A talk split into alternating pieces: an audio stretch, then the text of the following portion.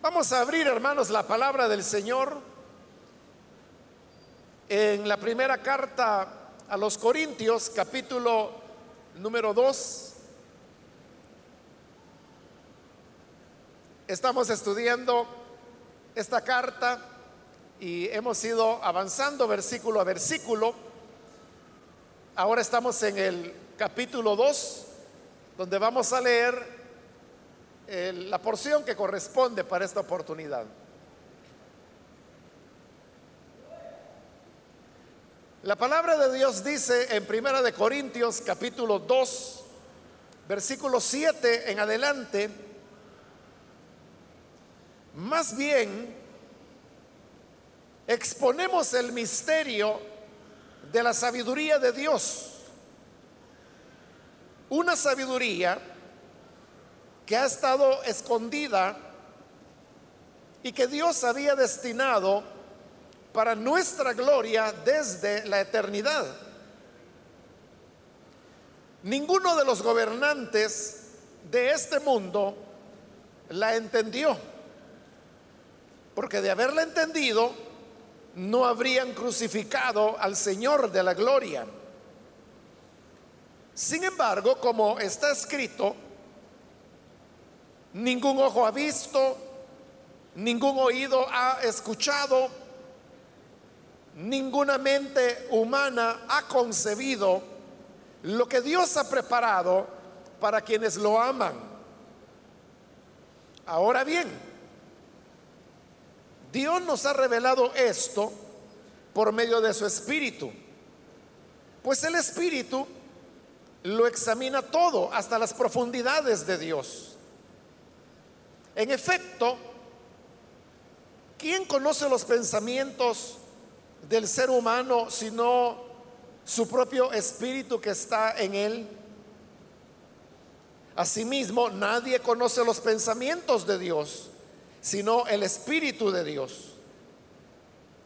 Nosotros no hemos recibido el Espíritu del mundo, sino el Espíritu que procede de Dios para que entendamos lo que por su gracia Él nos ha concedido. Esto es precisamente de lo que hablamos, no con las palabras que enseña la sabiduría humana, sino con las que enseña el Espíritu. De modo que expresamos verdades espirituales en términos espirituales. El que no tiene el Espíritu no acepta lo que procede del Espíritu de Dios, pues para él es locura. No puede entenderlo, porque hay que discernirlo espiritualmente. En cambio, el que es espiritual lo juzga todo, aunque él mismo no está sujeto al juicio de nadie, porque ¿quién ha conocido la mente del Señor para que pueda instruirlo? Nosotros por nuestra parte tenemos la mente de Cristo. Amén. Hasta ahí dejamos la lectura. Pueden tomar sus asientos, por favor.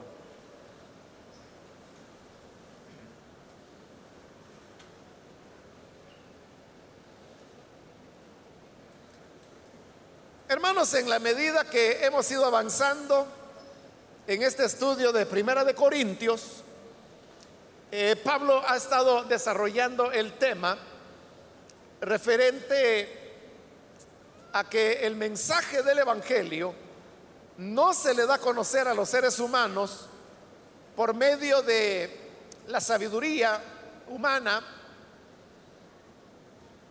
sino que es a través de lo que él llama la locura de la predicación.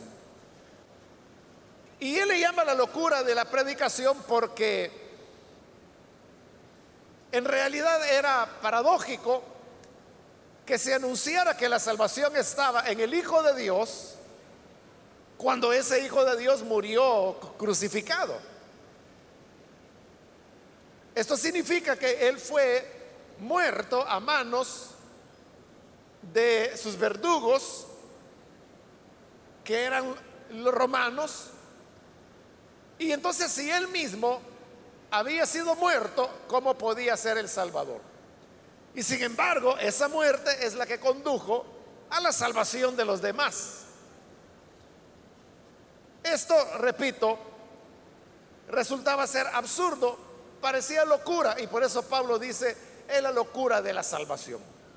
Entonces, él estuvo demostrando durante el capítulo 1 cómo Dios no quiso salvar a los hombres a través de la sabiduría humana, sino que lo hizo a través del mensaje sencillo de la salvación. Y Pablo decía, ustedes mismos pueden notarlo, porque no muchos de ustedes son sabios, poderosos, nobles.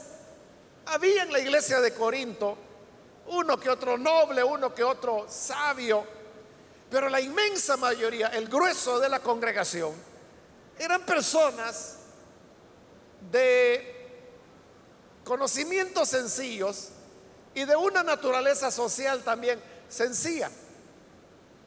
Y eso demuestra que el Evangelio, la salvación de Dios, uno llega a comprenderla no por la sabiduría que se pueda tener, sino por la gracia que Dios ha querido mostrar a través de ese mensaje sencillo. Ahora, todo esto puede llevar a pensar que entonces el Evangelio es un disparate. Y el Evangelio es entonces para personas ignorantes, personas de mentalidad débil y que no tienen una capacidad de análisis. Entonces Pablo dice, no, no, no es así. Lo que ocurre es que el Evangelio también tiene sabiduría. Pero como lo va a explicar más adelante en los capítulos que vendrán, el problema, dice, es que nosotros no hemos podido hablarles a ustedes la sabiduría del Evangelio, porque como él lo va a explicar en estos versículos que hoy hemos leído, la comprensión llega a través del Espíritu. Y como Él lo dice, y acabamos de decirlo, que las cosas espirituales se deben expresar espiritualmente. Es decir, que hay que tener espiritualidad para entender la sabiduría del Evangelio. Pero Pablo dirá que en el capítulo 3, lastimosamente dice, ustedes no son espirituales. Entonces no les puedo hablar sobre la sabiduría de Dios, lo que él llama una vianda sólida, sino que como que si fueran bebés tuve que darles a beber leche, porque no eran capaces todavía de entender y ni lo son. Entonces Pablo está aclarando que aunque el Evangelio es locura para la sabiduría humana, sin embargo, el Evangelio posee sabiduría. Y como yo le decía en la última oportunidad, porque ese fue el tema de la ocasión anterior, le decía que cada año son centenares de libros que se escriben y se imprimen y se publican con contenidos cristianos. Claro, contenidos cristianos hay de todo tipo. Hay desde libros que son muy superficiales, otros que son para nuevos creyentes, pero también hay libros, hermanos, que son verdaderas obras eruditas. Y yo le puse el ejemplo de, cómo hay personas que son verdaderos sabios, verdaderos eruditos. Y le ponía el ejemplo de aquellos que se dedican a la traducción de las escrituras. Por ejemplo, ¿no? Que para comenzar deben conocer el hebreo, el arameo, el griego y el idioma al cual se va a traducir. Es decir, si se va a hacer una traducción de los idiomas originales al español, no solamente hay que conocer los idiomas originales, hay que conocer el español también. Entonces se trata, hermanos, de, de toda una ciencia, si se le puede llamar así. Hay libros y revistas, publicaciones, así como en el mundo secular. Por ejemplo, hay, revistas especializadas en economía y donde usted solamente va a encontrar eh, publicaciones que para entenderlas usted tiene que tener conocimientos de economía. Hay revistas, por ejemplo, de psicología, hay revistas de arqueología, hay revistas de ciencia. Y son revistas que tienen una, una gran reputación. En el tema de la ciencia, por ejemplo, la, la famosa revista Science, que se llama Ciencia, ¿no? Pero uno sabe que cualquier publicación que aparezca en la revista Science es porque es creíble, porque no van a publicar a cualquier cosa, sino que todo aquello que esté verificado y que realmente tiene un contenido científico, así como existen todas estas revistas, también existen revistas especializadas en cuanto al tema de la Biblia, la teología, pero son revistas, hermanos, que no cualquiera las puede leer. Por eso es que, por ejemplo, en nuestro país no viene ninguna. Porque para poder asimilar los contenidos de esa revista realmente hay que ser bastante conocedor. Son artículos en los cuales si se cita la escritura, por ejemplo, no se citan las traducciones, se cita el texto original. Entonces, si hay un versículo del Nuevo Testamento que se va a citar, lo ponen en griego. Entonces, para poder leer ese artículo, usted debe conocer, en ese caso, el griego. Si fuera un artículo en el Antiguo Testamento, en hebreo, y uno dice, bueno, ¿y por qué no ponen la traducción? Es que cuando se llega a esos niveles de manejo de la escritura, una traducción puede traicionar la interpretación que la persona haga. Pero cuando se tiene el texto puramente, entonces ahí no, no hay manera, porque uno está leyendo exactamente qué fue lo que los autores escribieron. También, hermanos, dentro de la teología existen los términos técnicos, que la mayor parte de ellos están en alemán. Entonces, si usted no conoce los términos técnicos, en estos artículos usted los va a encontrar. Y obviamente como son términos en alemán, están en alemán. Si usted no los maneja, no va a entender a qué se está refiriendo. Y luego hay otra parte también de tecnicismos que se utilizan en teología, que están en latín. Entonces tiene que conocerlos, porque no le van a estar explicando qué significa. Simplemente los usan y se supone que usted sabe Ahora, por todo esto que le estoy explicando, ahora usted entenderá por qué estas revistas especializadas, bueno, ni siquiera están en español, ¿verdad? Y consecuentemente no vienen a nuestro país. Porque no hay, digamos, como las competencias para poder comprender y asimilar ese tipo de contenido. Pero estas personas que hacen eso son los que van marcando la pauta del quehacer bíblico y teológico de la iglesia de Cristo en todo el planeta. Luego vendrán otros que, partiendo de esos contenidos, comienzan ya a hacer aplicaciones y van haciendo más potable aquello que solamente pueden manejar ciertas personas que tienen esas competencias. Lo que le quiero decir con todo esto, hermanos, es de que entonces el Evangelio no es una cosa de simple, no es de niños, ¿no? Cualquier niño puede entender que Cristo es el Salvador, eso es una cosa. Pero llegar a entender, hacer ejercicios teológicos o incluso exegéticos, hermano, eso no es cualquier cosa. si se va a hacer con un rigor científico. hay que tener conocimiento del método científico. Toda teología tiene que tener su propio método. O sea, pero esto mismo que estoy diciendo para muchos puede decir de qué estar hablando el hermano. Pero a lo que quiero llegar es que entonces sí el Evangelio es, hermanos, eh, el culmen de, del conocimiento humano.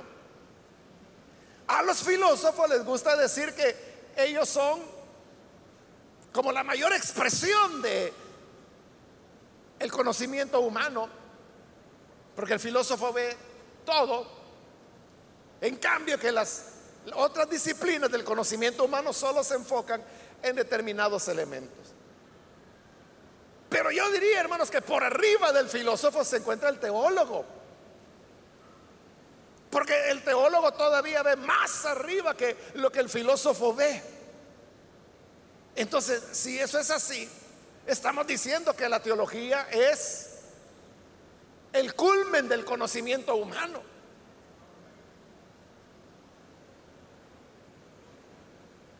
Ahora, este conocimiento, dice Pablo, el problema es que no está disponible para toda la gente. ¿Y por qué no está disponible para toda la gente? En primer lugar, dice Pablo, porque Dios la escondió. Y ahí llegamos al versículo 7. Más bien dice, exponemos el misterio de la sabiduría de Dios. Entre todo esto que yo estoy tratando de expresarle, es lo que Pablo ahí ha venido diciendo que el Evangelio tiene sabiduría y es de sabios también. Pero ¿por qué la gente no, no alcanza esa sabiduría del Evangelio? Dice porque lo que hablamos, es decir, esa sabiduría es el misterio de la sabiduría de Dios. Y ahí Pablo está utilizando la palabra misterio. Pablo utiliza la palabra misterio varias veces en varias de sus cartas. Y yo lo he explicado algunas veces, pero este pasaje es el pasaje de donde nace la explicación de lo que es un misterio. Porque otras veces yo le he dicho, por ejemplo, ahorita se me viene que en Primera de Tesalonicenses Pablo utiliza la palabra misterio. Y al pasar por allí lo he explicado, un misterio es un conocimiento que estuvo oculto a los hombres en el pasado, pero que ahora Dios lo ha revelado. Ahí yo le estoy dando la definición de misterio, pero ¿de dónde yo saqué esa definición? ¿Es invento mío? ¿Es una ocurrencia o qué? No, es Pablo el que explica lo que es un misterio y lo explica en estos versículos.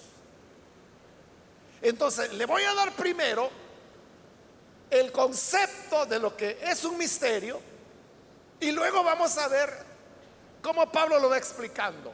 Pero lo va a entender más fácil si primero tiene el concepto. Lo vamos a hacer al revés porque lo, normal pues sería que del texto uno va extrayendo las verdades para formar los conceptos. Pero para no complicarlo tanto, hacerlo más sencillo, lo vamos a hacer al revés. Primero yo le digo el concepto y luego usted podrá descubrirlo en las palabras de Pablo. Comenzamos con lo que no es un misterio. Es que lo que ocurre es que en el lenguaje normal nosotros utilizamos la palabra misterio, pero en el lenguaje coloquial, en el lenguaje no, no, no bíblico, no teológico, misterio tiene un significado diferente. ¿Qué es lo que entendemos por misterio en el lenguaje o el habla común? Misterio es aquello que no entendemos bien o que no hay una explicación para ese fenómeno. Entonces la gente habla, por ejemplo, el misterio de los ovnis. el misterio del el triángulo de las Bermudas. usan la palabra misterio para referirse a algo desconocido, extraño o que no se puede explicar. Pero ese es en el lenguaje común. En la Biblia, misterio significa otra cosa. Y hoy sí, esta es la definición. Misterio es una verdad de Dios que estuvo oculta en el pasado y por haber estado oculta los hombres no la conocieron. Pero ahora, ahora Dios la ha dado a conocer a través de la acción del Espíritu Santo. Esa es la definición de misterio. Entonces, cuando la Biblia habla de misterios, no está hablando de algo que no vamos a entender, es lo contrario. Misterio es algo que antes no se entendía, pero que ahora sí se conoce por la acción del Espíritu Santo. ese es el concepto. Ahora vamos a ver cómo Pablo lo, lo expone. Volvamos a leer el versículo 7. Más bien dice, exponemos el misterio de la sabiduría de Dios. Una sabiduría que ha estado escondida y que Dios había destinado para nuestra gloria desde la eternidad. ahí está. Es una sabiduría, es la sabiduría de Dios. Esa ciencia, digamos, ciencia bíblica y ciencia teológica. Esa es la sabiduría de Dios, pero que dice que estuvo escondida por Dios. en el pasado no fue posible conocerla. Pero dice que así como Dios la escondió, también Dios destinó o destinó esa sabiduría para nuestra gloria desde la eternidad. Es decir, aunque Dios la había escondido en el pasado, ya Dios había decidido revelarla. ¿Y revelarla cuándo o a quiénes? Revelarla a los que hoy hemos creído. Pero fíjese, no es que porque creímos la entendemos. Es lo contrario. Porque la entendimos, es que llegamos a creer. Entonces, dice Pablo, nos la reveló para nuestra honra. A eso se refirió Jesús cuando hablando a sus discípulos, Él les dijo, dichosos ustedes que oyen lo que sus oídos oyen y ven lo que sus ojos ven. Porque hubo reyes, profetas, sabios que quisieron ver lo que ustedes ven y oír lo que ustedes oyen y no pudieron. Es decir, que hombres como Moisés, Abraham, Elías, Jeremías, Daniel, todos los profetas, todos los reyes que hubo, todos los sabios, quisieron entender la salvación de Dios, ¿cómo se manifestaría? ¿Cuándo se manifestaría? Y no lo, no lo entendieron. Pero desde la eternidad pasada ya Dios había destinado que nosotros sí lo íbamos a entender. ahí tiene, la sabiduría de Dios es misterio, porque estuvo escondida de los hombres, pero Dios había establecido un tiempo para darla a conocer.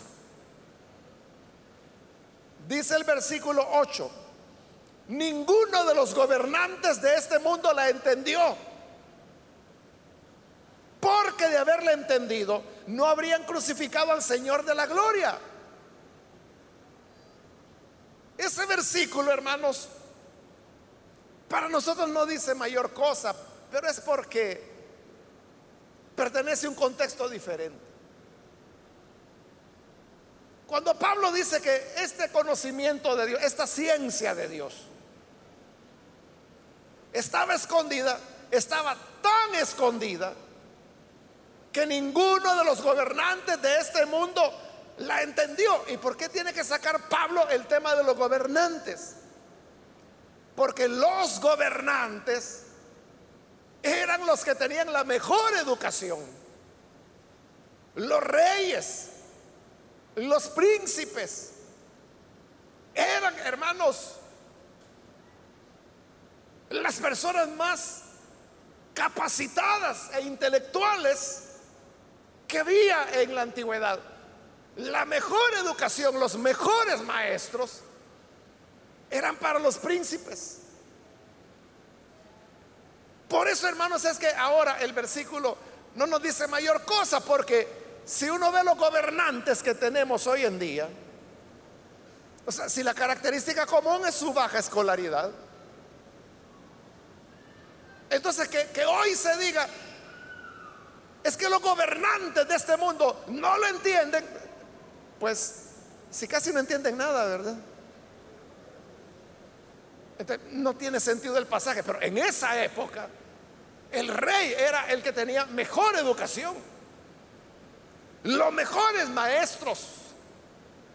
En Egipto, por ejemplo, lo que sería un equivalente de universidad, que no se llamaba así, ¿verdad? Era exclusivamente para la familia real, para los príncipes, para los futuros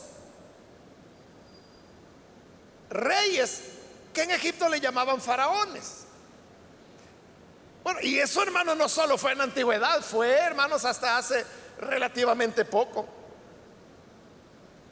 En la Edad Media, en Europa, o sea, los más instruidos eran los reyes, los príncipes, las princesas. Ellos eran los que tenían los mejores maestros. Bueno, hasta hoy en día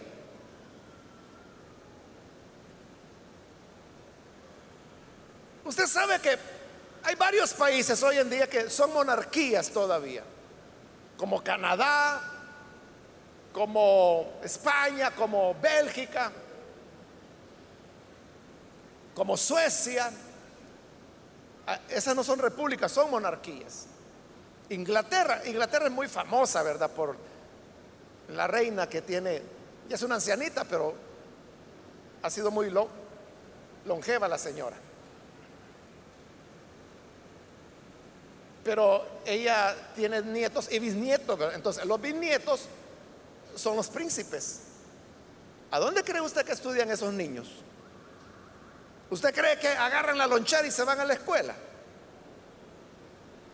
¿O cree que van a ir a, a la universidad como toda la demás gente? Los maestros llegan al palacio a enseñarles. Pero ¿quiénes llegan? ¿Quiénes llegan a enseñarles? Son los más grandes sabios, los más grandes científicos. O sea, tienen una educación privilegiada. ¿Por qué? Porque van a ser gobernantes en algún momento. Por eso es que los reyes y reinas que hay en Europa normalmente, normalmente, no siempre, pero normalmente, son mucho más sensatos que los primeros ministros que son los que tienen como el poder ejecutivo, diríamos. Pero los reyes son mucho más cuerdos, pero es por la educación que han tenido. Entonces, ellos eran los que tenían la mejor formación académica. Pero Pablo dice, ni ellos lo entendieron. Y la prueba dice de que no lo entendieron es que si lo hubieran sabido, si hubieran conocido la sabiduría de Dios, no habrían crucificado al Señor de la gloria. Ahí está hablando de Pilato, está hablando de Herodes. Que usted sabe la historia, ellos estaban peleados, no se llevaban bien. Pero por el caso de Jesús se hicieron amigos y ambos lo condenaron. Pero se fijó a quién dice Pablo que condenaron. Si hubieran entendido la sabiduría de Dios, dice, no, no lo hubieran condenado.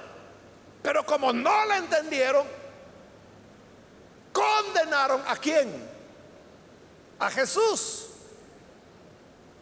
Así dice, que condenaron a Jesús. Léalo ahí en su Biblia. ¿A quién dice que condenaron? Bueno, no les entiendo.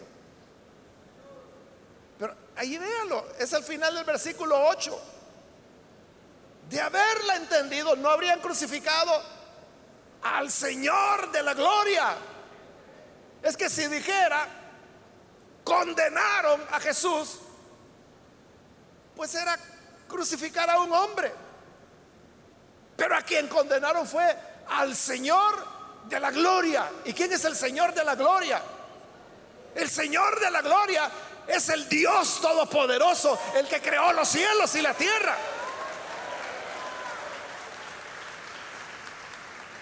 Entonces, ¿cómo es que no se dieron cuenta que estaban crucificando a Dios? Es que verdaderamente había que estar ciego, ¿verdad, hermanos? Y era la gente más educada. Eran los que tenían la mejor formación académica y no se dieron cuenta que crucificaron al Señor de la gloria, nada menos. ¿Por qué no se dieron cuenta? Porque esa sabiduría Dios la tenía escondida. ¿Qué quiere decir con esto Pablo? Esto no se va a conocer por las el razonamiento humano. Esto no se va a aprender en la escuela. Esto no se va a aprender en la universidad. Entonces, si no viene por la vía de la sabiduría, ¿cómo uno recibe este conocimiento? Ahí dice el versículo 9. Sin embargo, como está escrito, y hay una cita, y la cita dice, ningún ojo ha visto, ningún oído ha escuchado, ninguna mente humana ha concebido lo que Dios ha preparado para quienes lo aman. No solo los gobernantes de la tierra, es decir, la gente más educada, no lo entendió, no lo percibió, sino que en realidad nadie lo percibió. Por eso es que dice, ningún ojo ha visto, o sea, ningún hombre lo pudo, no pudo visualizar, nadie pudo visualizar que era el Señor de la gloria. Nadie lo oyó. Ninguna mente fue capaz de comprenderlo. Pero eso que nadie comprendía, nadie oyó y nadie vio, es lo que Dios ha preparado para los que le aman. Para revelar el misterio. Ahora, Pablo dice, en ese versículo 9, donde comienza, dice, sin embargo, como está escrito, pero la pregunta sería, ¿a dónde está escrito eso? Porque si usted busca esas palabras, no se encuentran en ningún pasaje del Antiguo Testamento. Probablemente ahí en su Biblia usted encuentre la referencia a Isaías 64. Pero si usted va a Isaías 64, verá que lo que hay es una frase que se parece. Fíjese, una frase que se parece a una de las cuatro frases que Pablo está usando acá. Entonces, ¿de dónde la sacó? Cuando dice, como está escrito, ¿a dónde está escrito? No hay ningún pasaje de ningún libro del Antiguo Testamento donde aparezca. ¿de dónde saca Pablo eso? Bueno, algunos dicen, hermanos, que, y esto es algo que también ya le he explicado en ocasiones anteriores, que cuando los escritores de la Biblia, del Nuevo Testamento, citaban pasajes del Antiguo Testamento, no lo citaban literalmente, sino que lo que hacían era que tomaban un pasaje y lo modificaban para que se acoplara a lo que ellos querían demostrar hoy. Y como también le he dicho en otras ocasiones, hacer eso, hermanos, hoy, según nuestra manera, como nuestras normas hermenéuticas de cómo entendemos e interpretamos la Biblia. Eso sería pecado, ¿verdad? Que yo agarre un versículo de la Biblia, que lo cambie, lo modifique, le ponga palabras, que le quite o que le añada para demostrar lo que quiero enseñar. Usted diría, esa es herejía. Pero eso es lo que hacían los autores del Nuevo Testamento. Entonces, aparentemente, eso es lo que ocurre con este pasaje. Bueno, otros creen que es un pasaje construido, realmente es un poema. Lo que ocurre es que como nosotros tenemos una traducción, se pierde la métrica y la rima, porque ya es otro idioma, ¿no? Pero en el idioma original, esas cuatro frases es un poema que tiene su rima y tiene su métrica algunos piensan que es como haber tomado pasajes de varios lugares del Antiguo Testamento para juntarlos y formar ese poemita. Entonces cuando dice, como está escrito, pero no significa que esas palabras están en algún lugar, no están en ningún lugar, sino que fueron reunidas por el autor, que en este caso es Pablo, para demostrar lo que él quiere demostrar. Bien, otra aclaración que hay que hacer, hermanos, es que esas palabras no se refieren al cielo, que es como la gente normalmente lo entiende. La gente se lo puede en la versión Reina Valera, que dice cosas que ojo no vio, ni oído yo, ni han subido en corazón de hombre, son las que Dios ha preparado para los que le aman.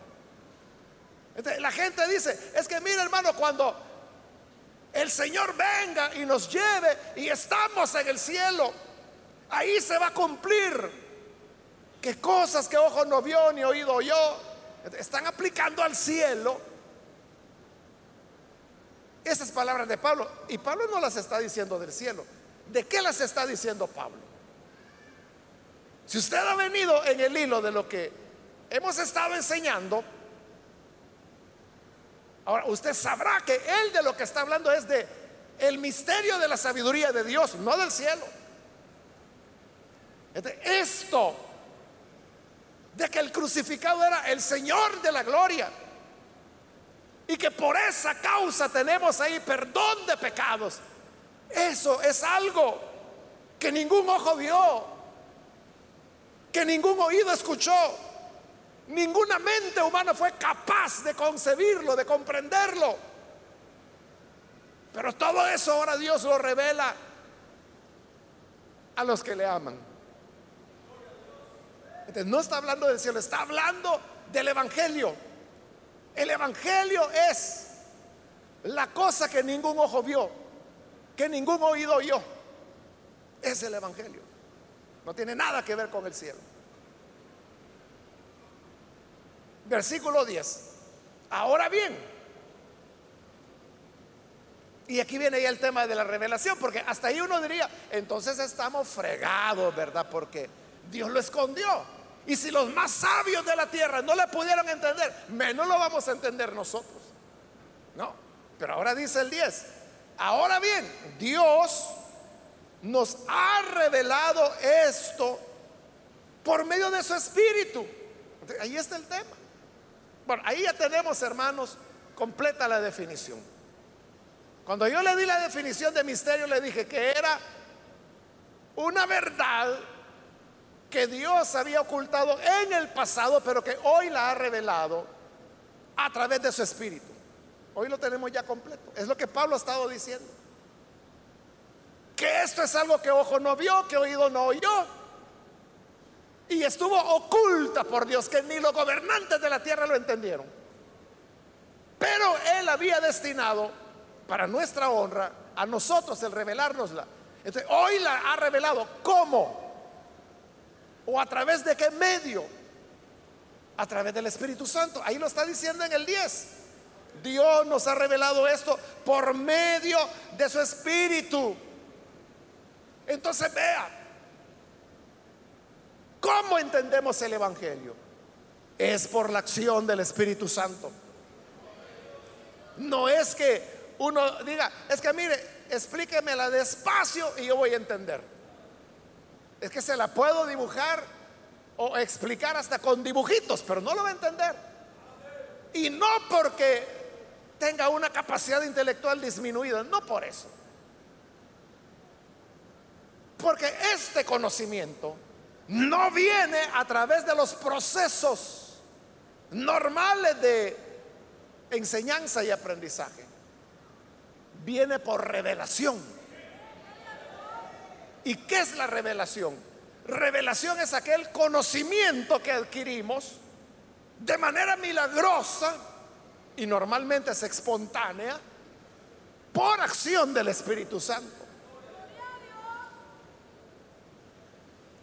Por eso dice, nos la ha revelado por medio de su Espíritu. Pues el Espíritu lo examina todo, hasta las profundidades de Dios. Es decir, para entender la ciencia de Dios, la sabiduría de Dios. No puede ser, hermanos, a través de la sabiduría humana. No es así.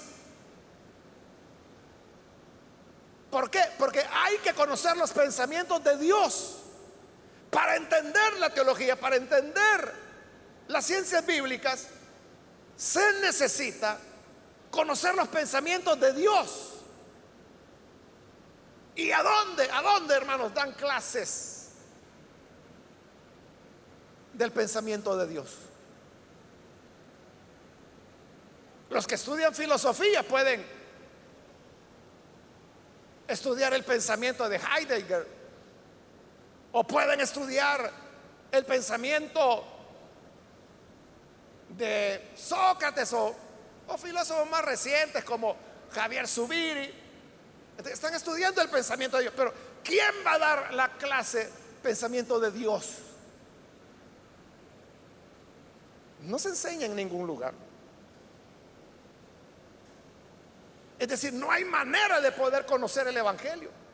Pero el Espíritu, el Espíritu Santo sí conoce bien los pensamientos de Dios. ¿Por qué los conoce? Dice el 11, en efecto, ¿quién conoce los pensamientos del ser humano sino su propio espíritu que está en él?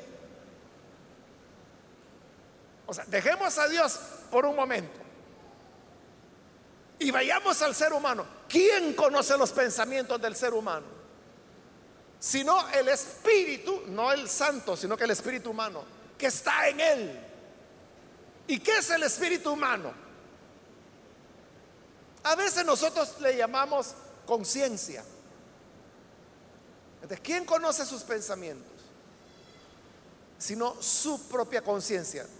Nada más aparte de su conciencia, ¿quién conoce sus pensamientos? Usted puede decir, es que mire, yo todo lo que pienso se lo digo a mi mamá. Le dice lo bonito. O le dice lo que usted considera que para ella es interesante. Pero sus íntimos pensamientos, la realidad Solo su conciencia la sabe. ¿Y por qué su conciencia la sabe? Porque es interna a usted. No podemos separarnos de ella. Entonces dice Pablo, asimismo, estoy en el versículo 11, nadie conoce los pensamientos de Dios sino el Espíritu de Dios. Así como el Espíritu del hombre conoce los pensamientos del hombre, el Espíritu de Dios conoce los pensamientos de Dios. El Espíritu Santo sí sabe qué piensa Dios. ¿Cuáles son sus planes? ¿Cuáles son sus designios? ¿Cuáles son sus tiempos? ¿Cuáles son sus decretos? Y aquí viene la maravilla. En el 12, nosotros no hemos recibido el espíritu del mundo. Porque si hubiéramos recibido el espíritu del mundo, sabríamos mucho de anatomía, de geología, de astronáutica, de cálculo diferencial, de ciencias, de física cuántica, si tuviéramos el espíritu del mundo. Pero tenemos el espíritu de Dios. El espíritu, dice Pablo, que procede de Dios para que entendamos lo que por su gracia Él nos ha concedido. ¿Cómo llegamos a entender el Evangelio? ¿Cómo llegamos a entender la gracia? ¿Cómo llegamos a entender la sabiduría de Dios? Porque el Espíritu Santo viene a morar en nosotros, nos la revela. Consecuentemente, nadie puede conocer los pensamientos de Dios ni el Evangelio si no es por revelación. Por eso, por eso hermanos, es que la conversión es una revelación. Es una revelación. No fue un proceso. No es que le dijeron, mire, venga, le vamos a dar unas clases de Biblia para ver si ahí entiende. O mire, siga este curso bíblico. O sea, yo no digo, hermanos, de que Dios no pueda utilizar esos métodos que hoy pues casi ya no se usan. Eso de los folletos, los cursos bíblicos por correspondencia, eso se usaba hace 40 años, hace 45 años, ¿verdad? Cuando no había, por ejemplo, en el país medios cristianos, radio, televisión, ni soñarlo en esa época. Pero lo que digo es que no es el medio el que convierte a la gente, sino que tiene que ser una revelación del Espíritu Santo. Yo ya le he contado que mi conversión en buena parte fue motivada porque a la casa, bueno, en, la casa donde yo vivía en mi adolescencia, estaba mi papá, mi mamá, tengo un hermano mayor y una hermana menor. Alguien de ellos, yo no sé quién, nunca lo supe, solicitó un curso bíblico por correspondencia. Y llegó, teníamos la costumbre en la casa que, como en la sala estaba el televisor, pero era esos televisores que eran cajones así como ese, ¿verdad? No había nada de pantallas delgadas como las hay hoy, ¿verdad? Entonces la costumbre que todos teníamos que cuando llegaba el cartero, las cartas las poníamos encima del televisor. Entonces ya todos sabíamos que ahí estaba y cada quien llegaba a recoger lo suyo. Pues ese sobre, yo no sabía que tenía el sobre, era algo grande, así como tamaño carta. Y pasó, hermano, días, días, días, días, creo que semanas, y nadie lo tocó. Hasta empolvándose estaba allá. Entonces, como le digo, a saber quién de la casa lo pidió. Pero como que llegó y no, le dio importancia, ahí quedó.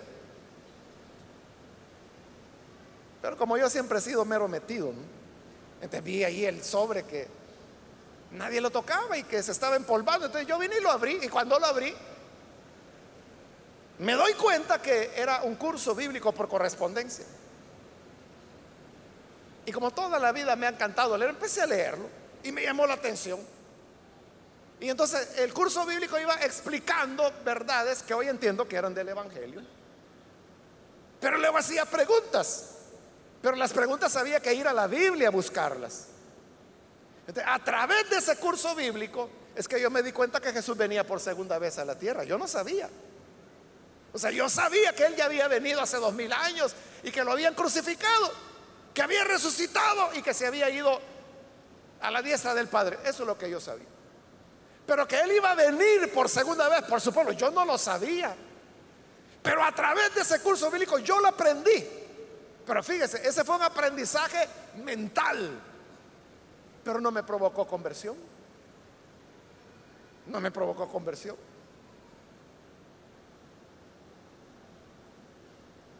Y yo fui avanzando. Luego es que se da la otra situación que le conté que eh, igual alguien llevó un folletito que era de versículos bíblicos y lo dejó ahí y yo lo agarré también y lo puse a leer. Y cuando me lo leí, había una página donde decía los diez mandamientos. Y cuando yo lo leo, me doy cuenta que allí decía diferente a como a mí me lo habían enseñado en el kinder las monjas. Es decir, yo me podía los diez mandamientos de memoria, pero versión Roma. Entonces cuando lo leí ahí, ah, dije yo, así es como los evangélicos engañan a la gente. Cambian la Biblia. Porque yo leí que ahí decía, no te harás imagen alguna de lo que está en el cielo ni en la tierra, ni debajo de la tierra, no te postrarás delante de ellas, ni le rendirás pleitesía. Y eso a mí no me lo habían enseñado cuando me dieron catecismo. Entonces dije yo, los evangélicos cambian la Biblia. Y la gente, como no sabe, les cree, dije yo. Pero entonces agarré, ahí en la Biblia, en la casa, habían tres Biblias católicas. Entonces agarré la primera, la Bober y Cantera, así se llama la traducción. Son los, los apellidos, ¿no? De esos traductores bíblicos católicos. Bober y Cantera. Y busqué el pasaje que era, hoy entiendo pues que era Éxodo 20, pero como en esa época yo no sabía nada de la Biblia. Y cuando leo la Bober y Cantera, decía igual que el tratado. No, puede ser, dije yo, quizás esta Biblia está equivocada. Y la guardé y saqué la otra, la Nácar Colunga. Y la busco, lo mismo. No puede ser, dije yo. Y estaba la más grande, que era la de Monseñor Straumbinger, se llama esa traducción. Entonces dije, tal vez esta por ser la más grande es la correcta. Y la busco y decía igual. Entonces yo dije, entonces ¿quién está engañando a quién? Si hasta las Biblias católicas dice algo diferente de lo que me enseñaron a mí. Pero yo ahí, todo eso, hermano, es un ejercicio mental, ¿verdad? Humano de aprendizaje natural. Pero eso no me llevó a la conversión. Por ese mismo tratadito es que yo también llegué al pasaje de Marcos 16, donde dice, estas señales seguirán a los que creen. En mi nombre hablarán otras lenguas, pondrán las manos sobre los enfermos y sanarán echarán fuera demonios. Pero mire, ahí decía Jesús, estas señales seguirán a los que creen. Y yo siempre había pensado que era un creyente. Pero cuando decía, hablarán en otras lenguas, saber qué es eso, dije. Echarán fuera demonios. No, yo nunca he echado fuera demonios. Ya había salido la película del exorcista en esa época. Y yo la fui a ver varias veces. Entonces yo sabía que era echar fuera demonios, pero no, yo nunca he hecho eso. En sus manos tomarán serpientes y no les harán daño. Yo nunca lo había hecho, pero yo suponía que si agarraba una serpiente me iba a picar. Beberán cosa mortífera. Pondrán la mano sobre los enfermos. yo nada había hecho. Eso a mí me dio una profunda tristeza. Porque entonces yo dije, yo no tengo ninguna señal de creyente. Entonces no soy creyente. Pero ahí me nació la otra pregunta. Entonces, ¿dónde están los creyentes? Porque yo en la iglesia católica nunca había visto, y ahí yo me relacioné con monjas, con sacerdotes. Tuve varios sacerdotes que me dieron clases de matemática, de física, eran muy buenos, excelentes. Pero yo nunca los vi que hablaran en lenguas o que echaran fuera demonios o que tomaran cosa mortífera y no les hiciera daño o que sanaran a un enfermo. Entonces mi pregunta era, ¿a dónde están los creyentes? Hasta que finalmente me invitan a una iglesia evangélica, voy y voy por eso, porque me dijeron que hablaban en lenguas. Y yo le dije, ¿y yo puedo ir? Claro, me dijeron. Y cuando llego a esa iglesia, oigo a los hermanitos y a las hermanas hablar en lenguas. Y entonces, aquí están los creyentes, dije yo. Y ahora yo estaba más convencido que yo no era creyente, sino que eran ellos que estaban ahí pero todavía no estaba convertido. Todo era mental. Y cuando llegó el momento del llamado, yo dije que no, que no, que yo no quería recibir a Jesús. A pesar de todos estos aprendizajes intelectuales, mentales, como usted les quiera llamar. Porque no es eso lo que produce la conversión. Entonces, como yo no había querido ir solo a la iglesia, sino que invité a un amigo que yo tenía como dos semanas de conocerlo, pero no sé por qué se me ocurrió invitarlo a él y me dijo que sí. Él sí creyó en el Señor ese día, el 19 de enero. Entonces, cuando ya veníamos de regreso, porque esa iglesita quedaba aquí, muy cerca de acá, por, por donde hoy está el paso a desnivel de la entrada a Soyapán. Por ahí queda. Todavía la iglesia, entiendo que todavía está ahí. Entonces cuando íbamos de regreso en el bus íbamos allá pasando por el reloj de flores en la ruta 29. Y yo me acuerdo muy bien que íbamos ahí. Ahí le estoy hablando ya 26 de enero de 1975. Pero lo recuerdo como que si fuera, como que si ahorita lo estuviera viviendo. Íbamos junto dando, rodeando así el reloj de flores, que caminaba y todavía daba la hora en esa época, aunque no lo crean. Pero funcionaba el reloj. Ahí íbamos justamente. Cuando yo le pregunto a este amigo y le digo, mira, le digo, y ahora que vos ya creíste en Jesús, ¿qué es lo que sentís? Y él se quedó pensando unos segundos y luego me dijo, siento una paz que nunca había sentido antes.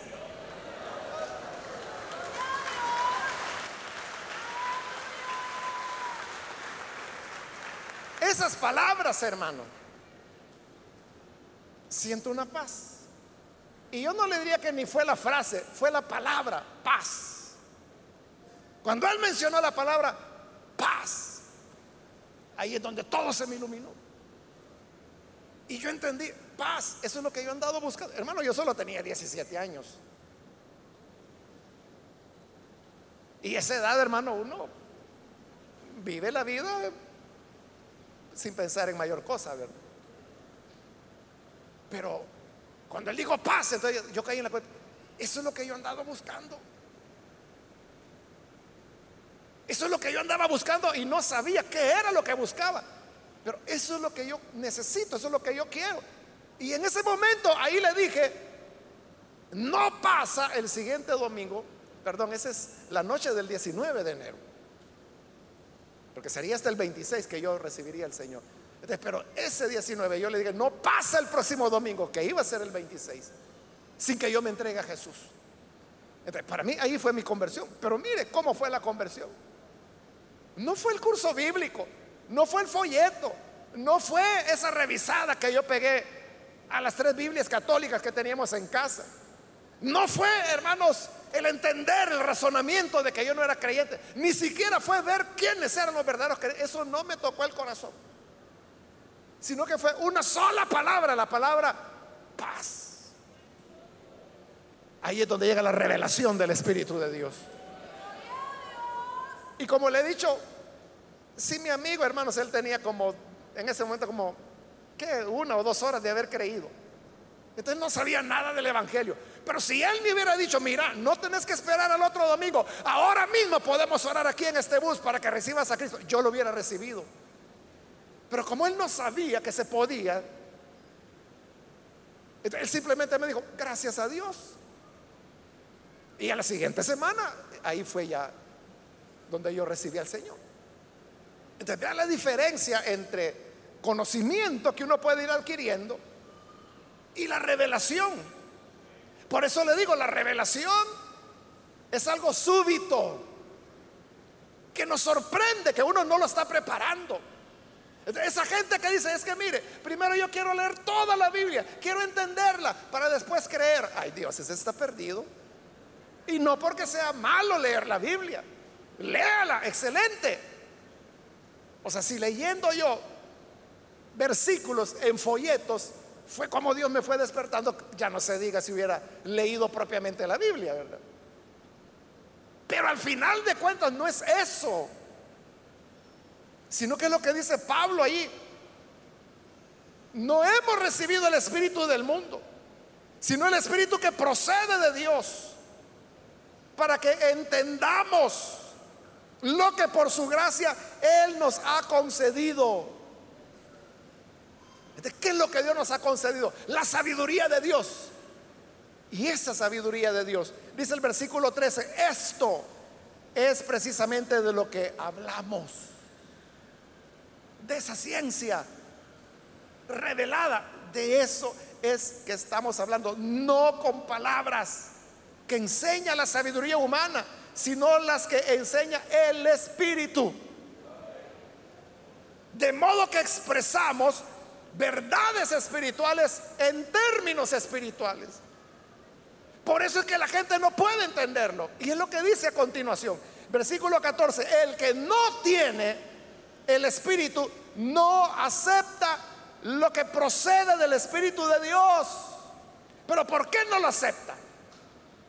Porque tiene un coeficiente intelectual bajo. No, es porque no tiene el Espíritu. No puede entenderlo, reitera el versículo 14, porque hay que discernirlo espiritualmente. Hay que ser espiritual para entenderlo. Por eso es que el mundo no lo entiende y por eso no aceptan lo que el Espíritu dice. Entonces, si usted viene y le dice a un incrédulo, mire, Jesús es el Salvador, Dios es todopoderoso, todas las cosas son posibles para Dios. Está bueno, le va a decir. Ay, crea usted lo que quiera creer. Yo en lo que creo es en el dinero, fíjese. Hoy en uno de los periódicos del país salió un, libro, es una sección donde comentan libros. Entonces, el libro que comentaban el día de hoy, el título del libro es El dinero da la felicidad, así se llama. El dinero da la felicidad. Entonces, la pequeña reseña que hacen ahí en esa sección, ahí explicaba que el autor eso es lo que enseña. Que el dinero es el que hace feliz a las personas. Ese es el mundo, mire. Entonces, si usted llega y le dice, es que lo que a mí me llena es el Señor. ¿Qué le va a decir a ese fulano que dice que el dinero es la felicidad? Que usted está loco. Y le dice, ah, está bien, pues si usted quiere creer en ese ser que está, dicen que está en las nubes, ah, cosa suya. Yo creo en el billete. O alguien le va a decir, no, mire, yo en lo que creo es en los marcianos. Yo lo que creo es que los extraterrestres vinieron y plantaron una semilla y nosotros somos un experimento de los extraterrestres. Pero como ya maduramos, ellos van a venir pronto a llevarnos. Ese es el Dios de ellos. Entonces no pueden entender el Evangelio porque no tienen el Espíritu. Versículo 15, en cambio, el que es espiritual lo juzga todo. Y por eso le decía que la teología, el teólogo, es el que está en capacidad de juzgarlo todo. Aunque él mismo no está sujeto al juicio de nadie, porque, y aquí viene una cita bíblica, esta sí es de Isaías 40, si la quiere buscar. ¿Quién ha conocido la mente del Señor para que pueda instruirlo? ¿Quién conoce la mente del Señor para que diga, ah, es que Dios está deficiente en esto? Le voy a enseñar a Dios. Es como la maestra, ¿verdad? Que llegan los niños de primer grado o segundo grado y ella comienza a enseñar. Entonces se da cuenta que Jorgito está un poco deficiente en apresto. Claudita tiene un problema en desarrollar la motricidad fina, entonces comienza a darles ejercicios para que vayan desarrollando las habilidades. Pero ¿quién conoce la sabiduría de Dios para decir qué le falta a Dios? ¿Quién conoce la mente del Señor? Pregunta Isaías. Para que lo pueda instruir. ¿Quién le va a dar clases a Dios? Imposible, ¿verdad? Entonces nosotros, dice Pablo, y con esto termina, por nuestra parte tenemos la mente de Cristo. Al creer recibimos la mente de Cristo y al tener la mente de Cristo podemos juzgar todas las cosas y conocemos la sabiduría de Dios, que fue un misterio, porque el Espíritu de Dios está con nosotros. Amén, hermanos. Vamos a cerrar nuestros ojos. Señor, gracias te damos por la palabra que hoy hemos recibido y por tu Espíritu que es el que nos enseña, nos instruye y nos guía. Gracias Señor porque revelaste aquello que los gobernantes de este mundo, los sabios, los eruditos, no llegaron a comprender. Pero por tu espíritu, que lo hemos recibido, es que hoy hemos llegado a conocer